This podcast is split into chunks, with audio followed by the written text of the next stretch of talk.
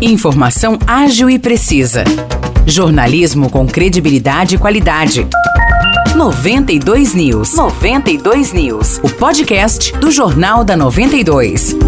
Oi, pessoal, tá no ar mais uma edição do podcast 92 News e você começa a sua semana muito bem informado. Aqui é Nicolas Santos e eu falo primeiro que já está valendo o novo preço da passagem do transporte público em São João. Desde sábado, a tarifa cobrada para quem paga no dinheiro é de R$ 4,90. Lembrando que antes o valor era de R$ 4,65. Já quem compra por meio de cartão magnético ou pelo QR Code, já quem compra por meio de cartão magnético e QR Code, o valor passou de R$ 4,30 para R$ 4,55 e os estudantes que pagavam 2,15 vão desembolsar agora 2,25. Lembrando que a gratuidade para pessoas acima de 65 anos, aposentados e pessoas com deficiência continua. Eu trago agora uma atualização do ataque a facadas que aconteceu em uma escola na semana passada em Poços de Caldas.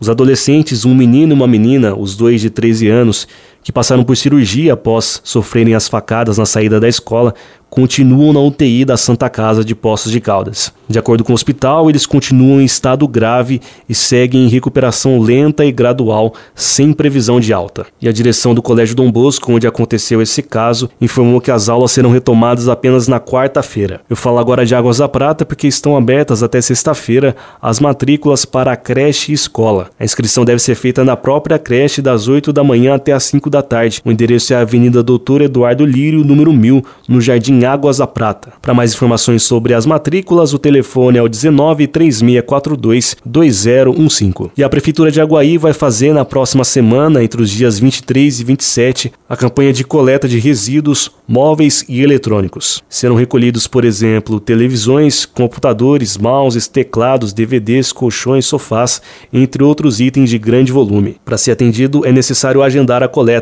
Basta ligar na Ziladoria Urbana de Aguaí no número 19 36 537118 e informar o endereço e os objetos a serem recolhidos. E no Jornal da 92 desta segunda-feira a gente entrevistou a Mônica Cis, ela que é do Instituto Nacional do Câncer, o INCA, e ela falou um pouco sobre a campanha Outubro Rosa, formas de prevenção ao câncer de mama e também ao câncer de colo de útero. Para ouvir essa entrevista completa e também ter mais informações a respeito das outras notícias que eu acabei de falar, é só ouvir nosso jornal na íntegra, disponível na página 92 FM São João no Facebook. Grande abraço a todos, ótima semana e até o próximo episódio.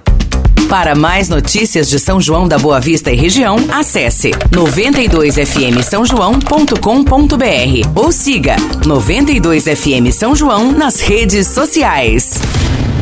92